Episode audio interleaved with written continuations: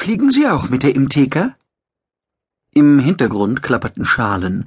Eine Bedienung ging mit klackernden Absätzen zwischen den Gästen hin und her, teilte mit freundlichen Worten Getränke in tellergroßen, erdfarbenen Schüsseln aus. Ein Kind lachte. Perry Roden hob den Kopf, sah zu der Akonidin neben seinem Tisch hoch und berührte dabei das Gerät am Handgelenk. Das Holobild der MTK, das wegen einer Bordmeldung aufgepoppt war, erlosch. Ja, sagte er.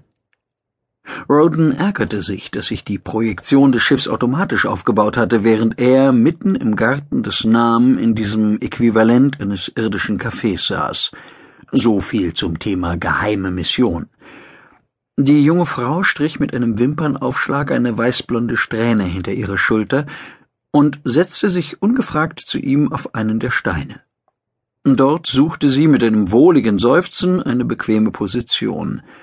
Der rotbraune Felsen wirkte hart, aber wenn man erst auf ihm saß, erfuhr man, wie weich und anschmiegsam das künstliche Material war. Die Akonidin beugte den Oberkörper vor. Sie trug auffällig bunte Kleidung, wie viele der Bewohner und Besucher Kematlons. Auf der interstellaren Raumstation fanden sich unzählige Farbpaletten und Stile. Ich bin Natara Dayadal. Und wie heißen Sie? Ihre milchig-rosafarbene Iris faszinierte Roden, was für eine kaum wahrnehmbare Pause sorgte, ehe er antwortete, Mein Name ist Serrantali. Ich warte auf jemanden. Sie blinzelte kokett. Noch ist er nicht da. Sie korrigierte Roden. Doch wie schon mit der ersten abweisenden Bemerkung hatte er kein Glück. Natara Dayerdal blieb hartnäckig, wo sie war. Und dann eben Sie. Reisen Sie viel? Ich bin schrecklich nervös. Roden hob eine Augenbraue, eine Geste, die er einstudiert hatte und benutzen würde, solange er sich als Halbakonide Sirantale ausgab. Sie sind Akonidin, oder? Sicher sind Sie schon viel zwischen den Sternen gereist.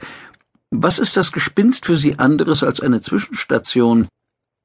Während des Sprechens sah Roden verstohlen auf die integrierte Uhr am Armbandgerät.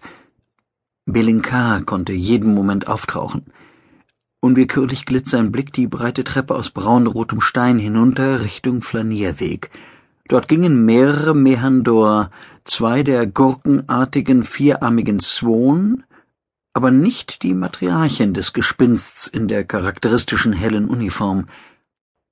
Er lehnte sich zurück und behielt die Szenerie aus buntem Treiben, faszinierenden Pflanzen und kunstvoll geformten Wasserfontänen im Auge. Besonders die beiden Swan an einem türkisblauen Brunnen faszinierten Roden. Er hatte Erstaunliches über die Swansche Technik gehört und fragte sich, welche Kultur die knapp 30 Zentimeter hohen Wesen geprägt hatte – würde man sich auf einem ihrer Planeten fühlen wie Gulliver auf der Insel Lilliput? Natürlich. Nataras Mundwinkel blieben starr gehoben wie eingefroren. Trotzdem ist jede Transition ein Risiko, nicht? Und wir werden davon gleich acht absolvieren. Da sind wir nicht die Ersten. Roden hoffte, dass Natara endlich aufgab und weiterging, wenn er distanziert blieb. Er wollte allein sein, es konnte Belinka abschrecken, ihn mit einer Fremden im Mam Halon sitzen zu sehen. Er war es gewesen, der Belinka um Hilfe gebeten hatte, und noch immer überraschte es ihn, wie bereitwillig die Matriarchin ihm in allem entgegenkam. Sie hatte ihm nicht nur eine Tarnidentität samt einer Passage beschafft, sondern ihm auch jede Menge wertvoller Hinweise für sein Unternehmen gegeben. Es wäre ungeschickt, sie misstrauisch zu machen. Doch Natara blieb sitzen und redete weiter. Ich habe schon von Akoniden gehört, die während einer Transition spurlos verschwunden sein sollen. Sie wurden in ihr eigenes Kohärenzfeld geschleudert, indem sie sich fast mit Lichtgeschwindigkeit bewegten. Wie in einem Miniaturraumer. Ihre innere Zeit ging gegen Null. Ausgelöscht für die Außenwelt. Vielleicht tauchen sie in ein paar Jahrtausenden irgendwo im All wieder auf. Tiefgekühlt und tot. Oder quicklebendig in einem anderen Schiff am Rand des Wahnsinns. Ich weiß nicht, was schlimmer ist. Das ist Raumfahrer Gandayadal. Oh, bitte, nennen Sie mich Natara. Was treibt Sie auf die Imtheka? Familienbesuche?